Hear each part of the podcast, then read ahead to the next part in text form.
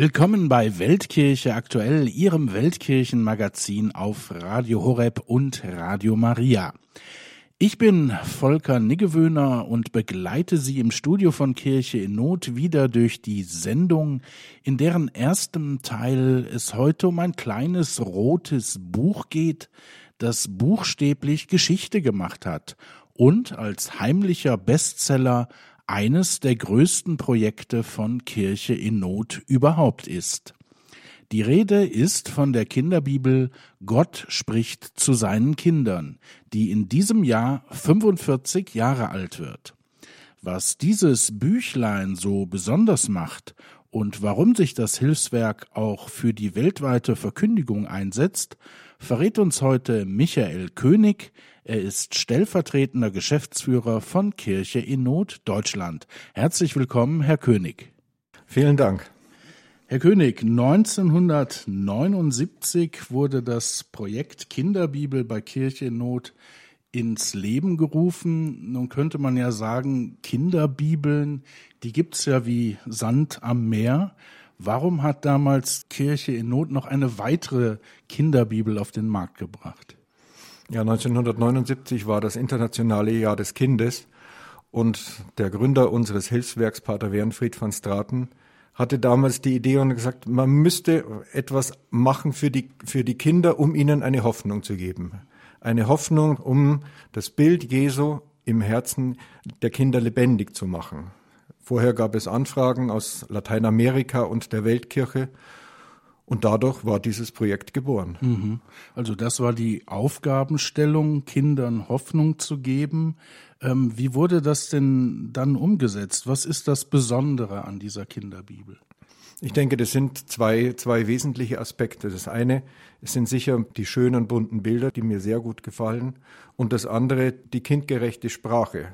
Die Kinderbibel umfasst 99 kleine Kapitel und es ist denke ich, sehr einfach, sich lang und breit über ein Thema auszulassen, aber die Geschichte auf das Wesentliche zu reduzieren, nämlich auf das, was passiert, das Eintreten Gottes in die Geschichte der Menschen, das ist weitaus schwieriger.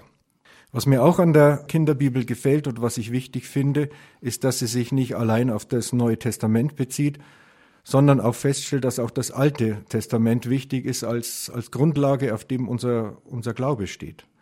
Und das sind fast die Hälfte der Kapitel. Die Geschichten, die dort erzählt werden, ja, ich benutze mangels besserer Wörter das Wort Geschichte, das sind ja Ereignisse des Eintretens Gottes in das Leben der Menschen. Das sind Geschichten, die nicht ausgedacht sind, aber Geschichten, die die Kinder lieben. Also ich denke an meine Kinder, wie sie noch klein waren. Geschichten wie die Arche Noah, der Auszug aus Ägypten, der Durchzug durchs Schilfmeer, die zehn Gebote oder, oder auch die Geschichte von Jona im Walfisch. Diese Bilder sind unmittelbar und können von den Kindern sehr gut verstanden werden. Also die Bibel ist sehr kindgerecht, die äh, Kinder lernen spielend Jesus kennen, sie lernen die Geschichten der Kinderbibel gut kennen, die Bibel äh, insgesamt.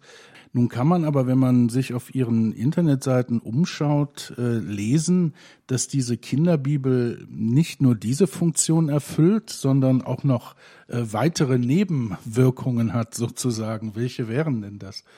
Ja, das kann man sicher so sagen, weil oft in, in armen und entlegenen Gebieten ist die Kinderbibel das einzige Buch, das dem Kind selbst gehört. Und neben dem, dass man über die Kinderbibel das Nahebringen der Geschichte Gottes in unserem Leben, dass man dort auch lesen und schreiben lernen kann, also auch ein Mittel der Alphabetisierung ist.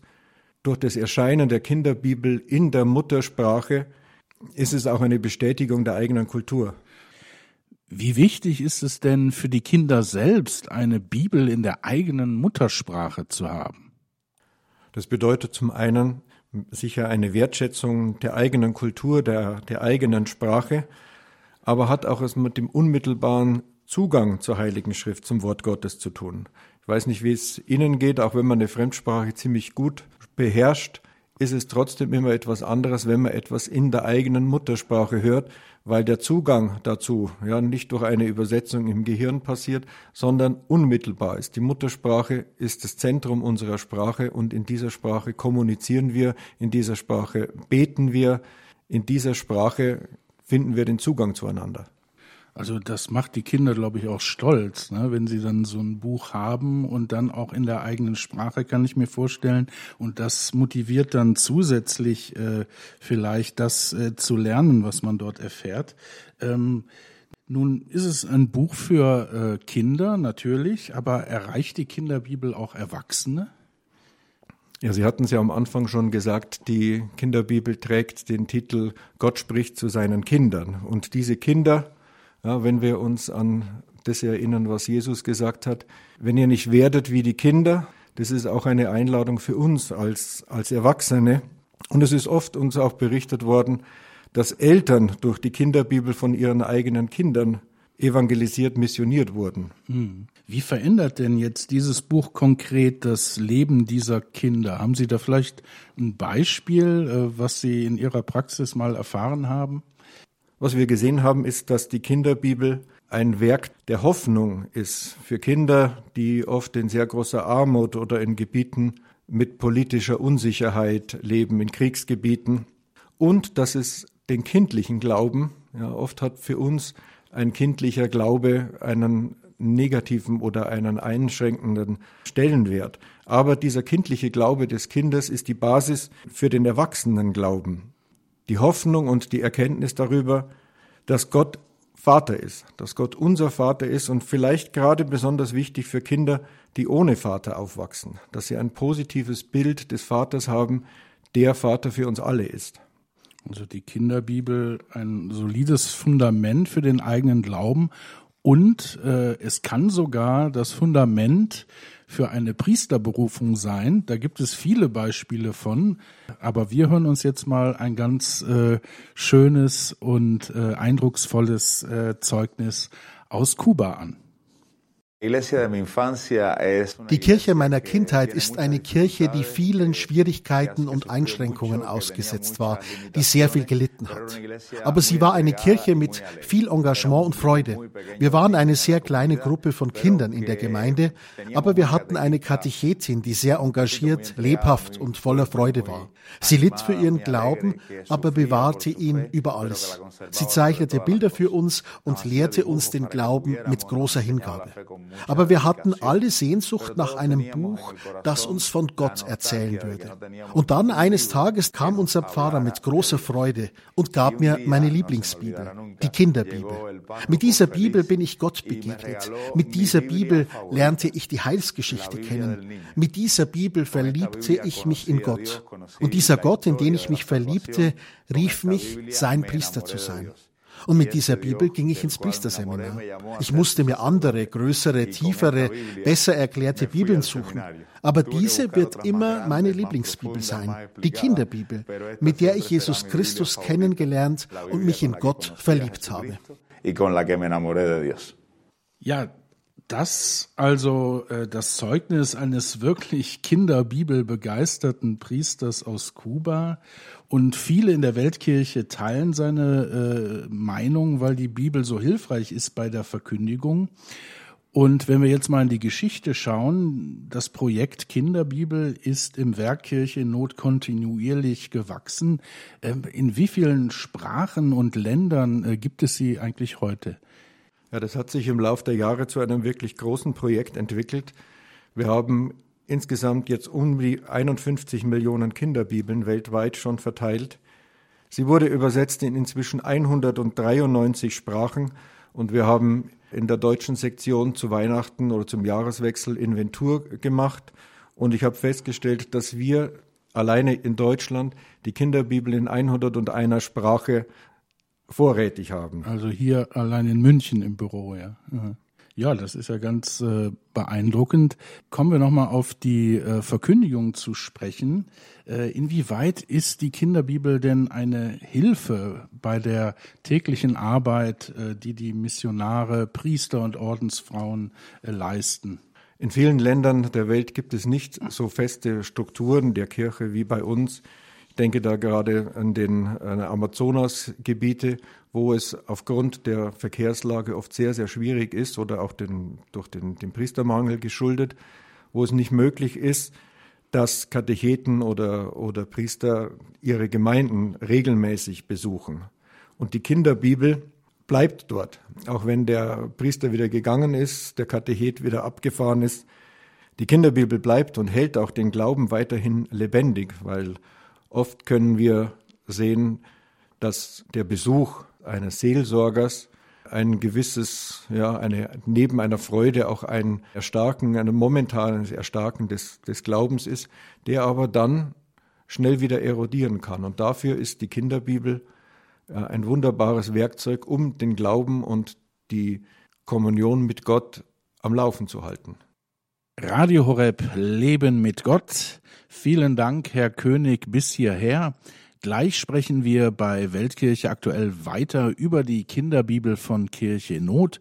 Zuvor hören wir Musik aus dem Land, in dem die meisten Kinderbibeln ihres Hilfswerks verteilt wurden. Und das ist Brasilien. Radio Horeb, Ihre christliche Stimme in Deutschland mit dem Magazin Weltkirche aktuell und unserem Gast Michael König. Er ist stellvertretender Geschäftsführer von Kirche in Not Deutschland. Es geht heute um die Kinderbibel des Hilfswerks, die 2024 45 Jahre alt wird. Sie haben uns, Herr König, schon geschildert, wie segensreich Missionare mit dieser kleinen Bibel arbeiten.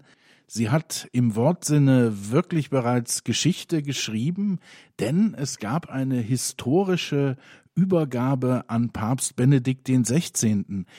Wie war das? Ja, das war im Jahr 2007. Da war der Papst auf einer Reise in Brasilien und hat dort eine Fazenda da Esperanza besucht. Das ist eine Farm für drogenabhängige Kinder und, und Jugendliche, die hat er besucht.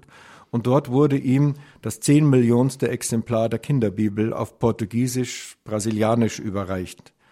Und davon gibt es auch sehr bewegende Aufnahmen, wie der Papst die Kinder umarmt und sichtlich gerührt ist. Mhm. Und, das müssen wir vielleicht auch erwähnen, die Kinderbibel ist inzwischen ja längst kein Einzelkind mehr, Rund um das Büchlein Gott spricht zu seinen Kindern sind ja eine Reihe weiterer Publikationen erschienen, die auch äh, allesamt sehr erfolgreich sind und in den deutschsprachigen Ländern sehr viel bestellt werden. Welche wären denn da zu nennen?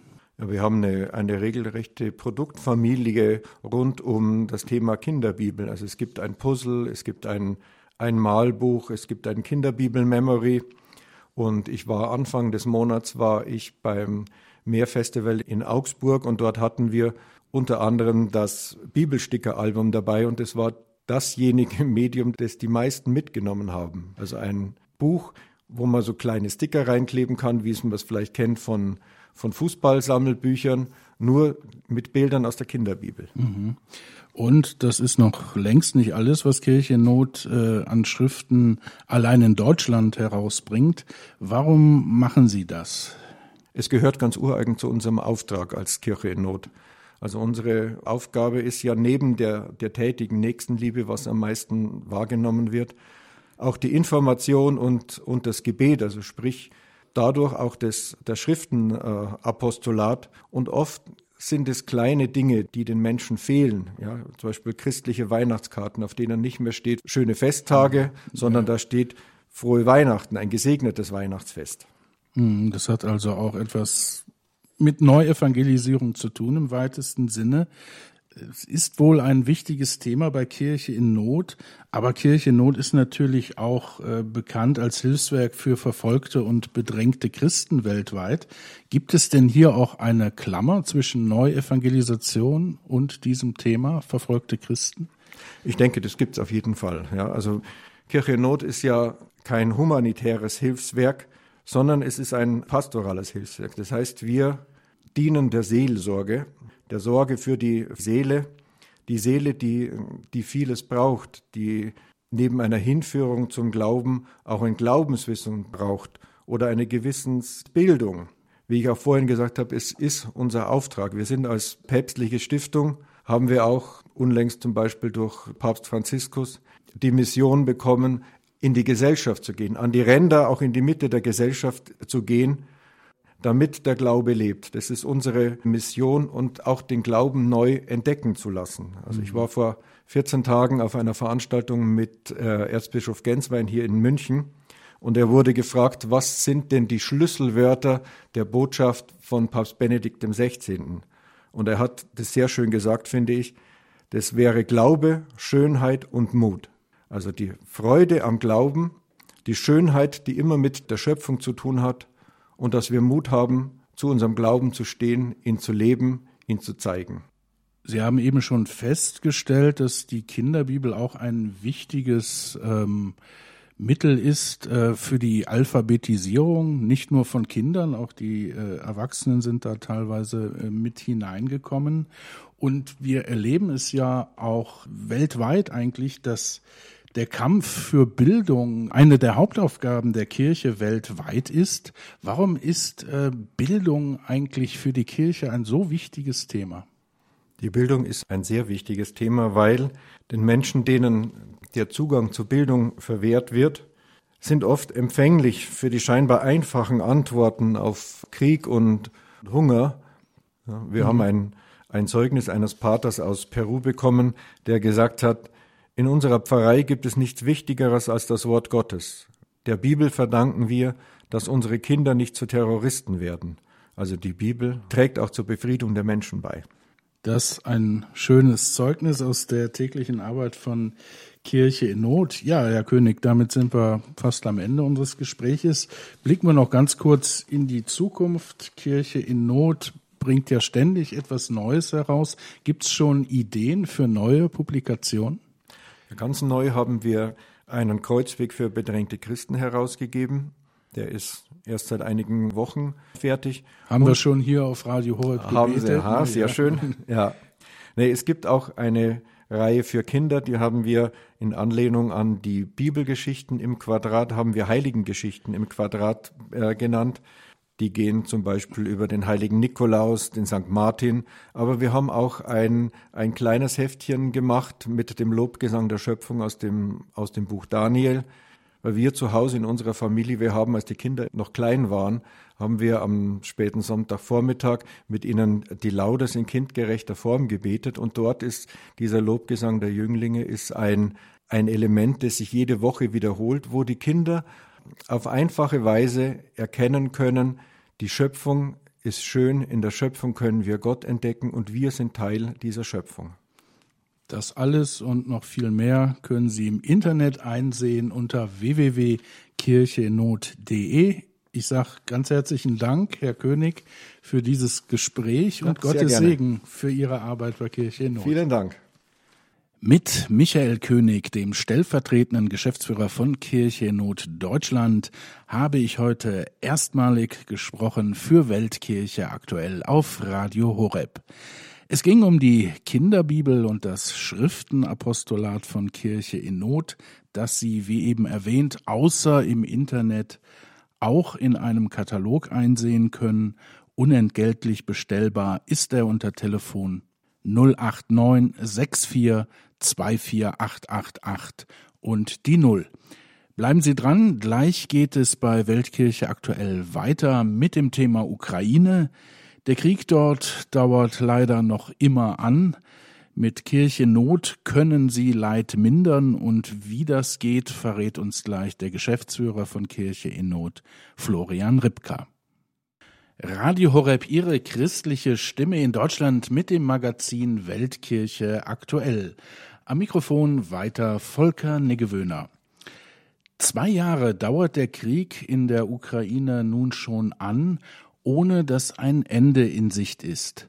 Kirche Not unterstützt das osteuropäische Land seit Jahrzehnten und steht auch jetzt in dieser schweren Zeit fest an der Seite der ukrainischen Katholiken. Wie man helfen kann, verrät uns jetzt der Geschäftsführer von Kirche Not Deutschland, Florian Ripka. Herzlich willkommen. Hallo, Herr Gewinner. Herr Ripka, Kirche in Not vergisst die Menschen in der Ukraine nicht. Das Land steht sogar im Mittelpunkt der diesjährigen Fastenkampagne ihres Hilfswerks, also der internationalen Fastenkampagne. Zunächst mal die Frage, was ist überhaupt eine Fastenkampagne? Nun, wir haben im Kirchenjahr zwei große Feste, auf die wir uns vorbereiten, durch eine ja, Zeit, Wochen vorher, wo wir uns dem Gebet widmen, wo wir uns aber auch dem Nächsten widmen. Das ist einmal Weihnachten mit dem Advent, der eben zuvor kommt, und auch die Fastenzeit, die uns auf Ostern vorbereitet. Wie gesagt, es gehört eigentlich auch zu dieser Zeit dazu, dass man über sich hinausblickt und auch auf die schaut, die äh, in Not sind, wie man denen helfen kann. Und da konzentrieren wir uns eben in dieser Fastenzeit darauf, auf die Menschen hinzuweisen, die in der Ukraine jetzt schon seit, wie Sie sagen, über äh, zwei Jahren unter Krieg leiden. Vor zwei Jahren war ja dann der Einmarsch, aber der ganze Konflikt dauert ja eigentlich schon viel, viel mhm. länger. Not gibt es natürlich in vielen Ländern, in denen Sie helfen. Das sind ja weltweit über 130. Warum ist es in diesem Jahr gerade die Ukraine?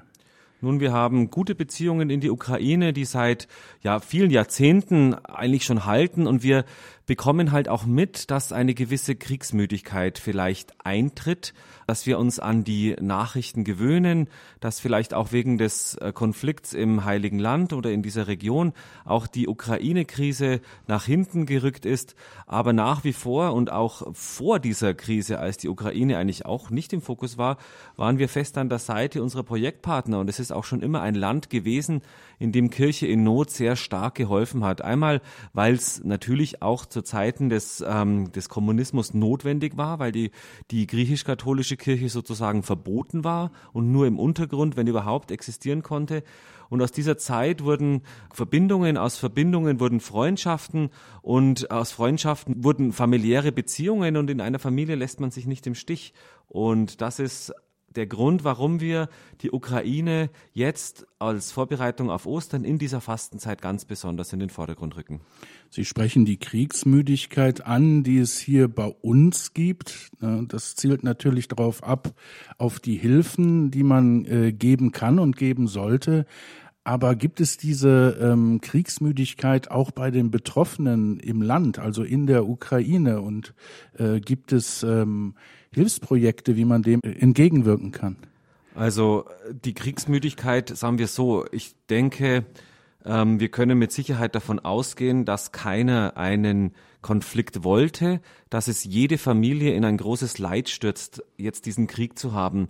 Was wir mitbekommen, der Wille zur Verteidigung des Landes ist ungebrochen, hängt auch ganz stark davon ab, welche Mittel eben zur Verfügung stehen, aber es zehrt an den Familien. Man sagt, rund 80 Prozent aller Familien sind irgendwie mit einem Trauma belastet, das auf den Krieg zurückkommt und betroffen vom Krieg sind sowieso alle Menschen in der Ukraine, mehr oder weniger. Wir haben auch viele Traumata, ich habe es schon angesprochen.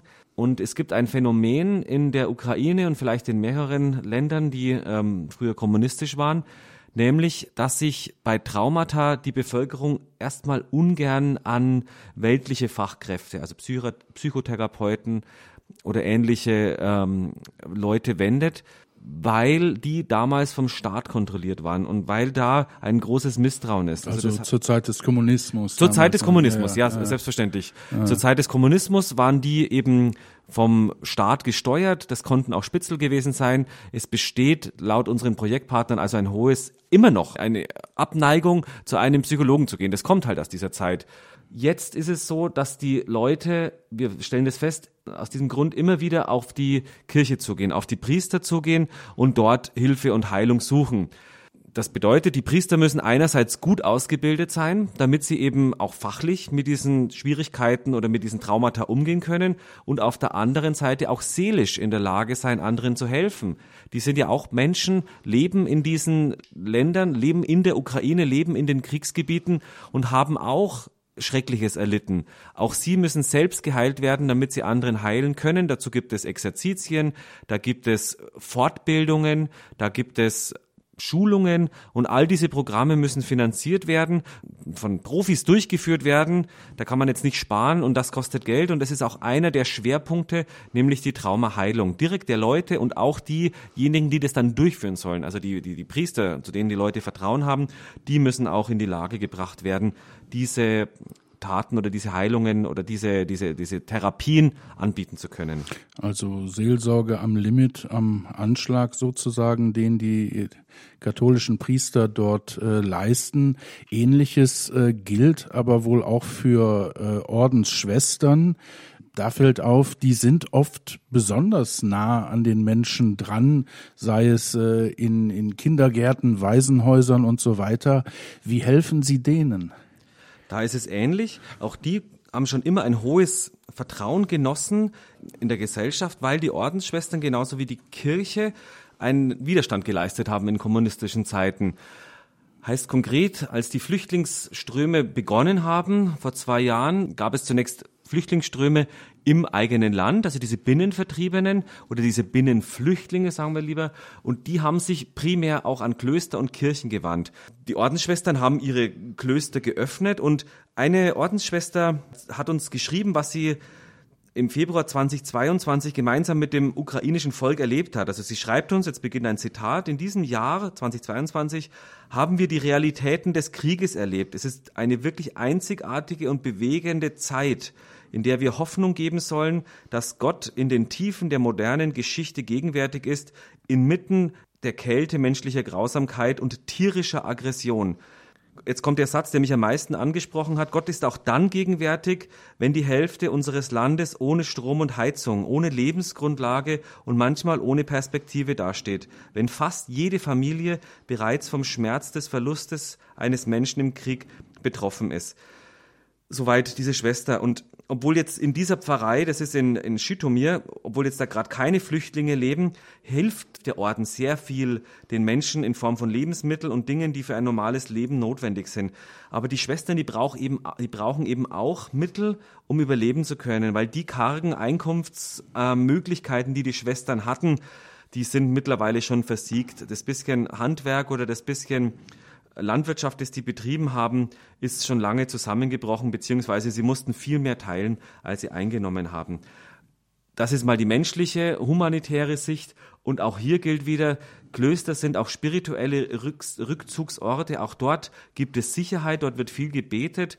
Dort wird das Böse auch draußen gehalten durch das viele Gebet und das spüren die Menschen und suchen auch deswegen diese Orte auf und die müssen unterhalten werden. Da gibt's auch hier darf es nicht am Geld mangeln, dass Flüchtlinge oder Hilfesuchende oder Traumatisierte in diesen Schutzräumen des Glaubens Hilfe eben erfahren. Mhm. Also die Hilfe für geistliche Personen ist wirklich im Wortsinne eine Hilfe, die sich multipliziert, weil diese Menschen ja viele andere dann wieder betreuen und erreichen. Ähm, aber Herr Ripker, unter dem Krieg, da leiden ja immer besonders die Kinder und die Jugendlichen ganz besonders. Ihnen wird die Jugend, die Kindheit äh, im Wortsinne geraubt. Gibt es da auch äh, Projekte, dieses Leid zumindest ein wenig zu mildern? Auf alle Fälle. Die Jugend ist ein Fokus, weil sie natürlich einmal sehr verlassen ist, in dieser Zeit ähm, eigentlich sich Perspektiven aufbauen sollte oder Perspektiven nutzen sollte, aber die gibt es zurzeit nicht. Es gibt kaum Karrierechancen in einem vom Krieg zerrütteten Land. Das muss man sich vorstellen. Und die jungen Leute sind jetzt jung und müssen jetzt ihr Leben auf die Reihe bekommen, es richtig eintakten weil in 20 Jahren ist die Jugend vorbei und diese Zeit, in der man sich orientiert, ist dann auch vorbei. Eine ganz entscheidende Zeit für junge Leute. Und wir haben auch mit einem Bischof gesprochen und ihm ist es ganz wichtig, dass junge Leute zusammenkommen und Dinge gemeinsam erleben und auch psychologischen Trost finden, umso mehr in diesen Zeiten des Krieges es gibt diözesane Kindertage, die von den Diözesen eben organisiert wurden. Es gibt Jugendtage, Fußballturniere, die so von Mai bis September nächsten Jahres geplant sind, wo immer so bis zu 300 Leute kommen. Ich denke, das ist ganz wichtig, weil diese jungen Menschen sind einfach mit dem Gesicht des Krieges konfrontiert.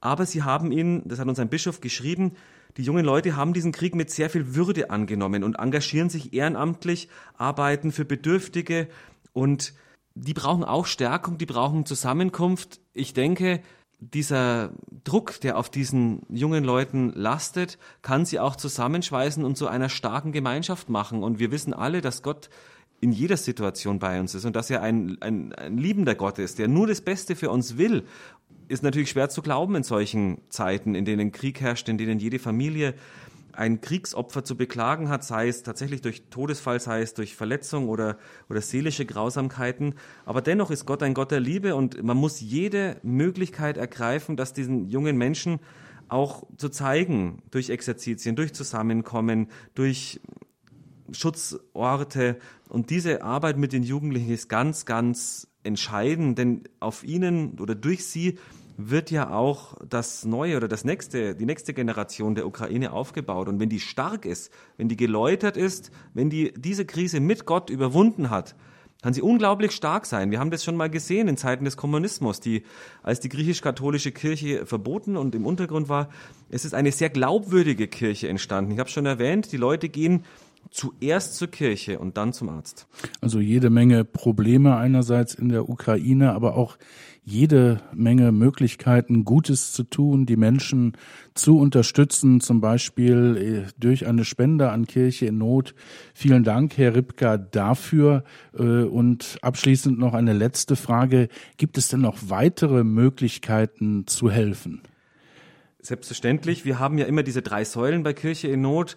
Gebet, Information und Spende. Über die Spende haben wir schon gesprochen und das ist tatsächlich sehr wichtig, dass sie auch helfen, alle, die Sie hier zuhören, denn die Kirche und die Ordensleute ist da, die sind da tatsächlich die ausgestreckten Arme Christi in dieser Zeit. Aber das Gebet ist genauso wichtig. Am Vorabend des, ähm, des Jahrestages, am 23.02., das ist ein Freitag, da gibt's zwei Aktionen. Einmal um 15 Uhr in München in der Pfarrei Maximilian Kolbe in Neuperlach. Dort beten wir gemeinsam einen Kreuzweg. Also jeder herzlich eingeladen, man muss sich nicht anmelden. Man kann um 15 Uhr Maximilian Kolbe in München Neuperlach vorbeikommen und um 19.15 Uhr findet eine Übertragung aus unserer Hauskapelle hier in München statt. Die Übertragung wird dankenswerterweise wieder von Radio Horeb, einem wirklich tollen Partner von uns, eben übertragen und Sie können da am Radio mitverfolgen. Also ich lade Sie ein, auch am 23.02. um 19.15 Uhr schalten Sie das Radio ein auf Radio Horeb und beten Sie mit uns anlässlich des zweiten Jahrestages des Einmarsches der, der, der, der Streitkräfte Russlands in die Ukraine. Beten wir, dass Gott aus dieser schwierigen Situation etwas Gutes machen kann wir trauen es ihm auf alle Fälle zu. Die Geschichte zeigt, dass Gott nie weg ist und dass er immer aus schlechten Dingen Gutes macht. Aber jetzt brauchen die Menschen auch Stärkung. Und jetzt beten wir für den Frieden, weil Frieden ist das, was er uns versprochen hat und was wir, glaube ich, auch von ihm einfordern dürfen als Kinder Gottes. Und lassen Sie uns das gemeinsam tun zu diesen beiden Gelegenheiten. Dann wünsche ich Ihnen, Herr Ripka, von Herzen viel Erfolg für diese Veranstaltungen und natürlich auch für Ihre Arbeit in der Ukraine und überall auf der Welt. Alles Gute und bis zum nächsten Mal. Vielen Dank, Herr Neggewede. Auch Ihnen alles Gute. Mit Florian Ripka, dem Geschäftsführer von Kirche in Not Deutschland, habe ich für Weltkirche aktuell gesprochen über die aktuelle Ukraine-Hilfe des Hilfswerks. Auch hierfür finden Sie natürlich wieder zahlreiche Projekte unter www.kircheinnot.de. Davor habe ich mit Michael König, ebenfalls von Kirche in Not, gesprochen über das große Kinderbibelprojekt, das in diesem Jahr 45 Jahre alt wird. Ich hoffe, wir hören uns dann nächste Woche wieder, wenn es um den kleinen Kongo, die Republik Kongo geht. Bis dahin wünsche ich Ihnen alles Gute. Schön, dass Sie wieder eingeschaltet hatten hier auf Radio Horeb. Am Mikrofon verabschiedet sich Ihr Volker Niggewöhner.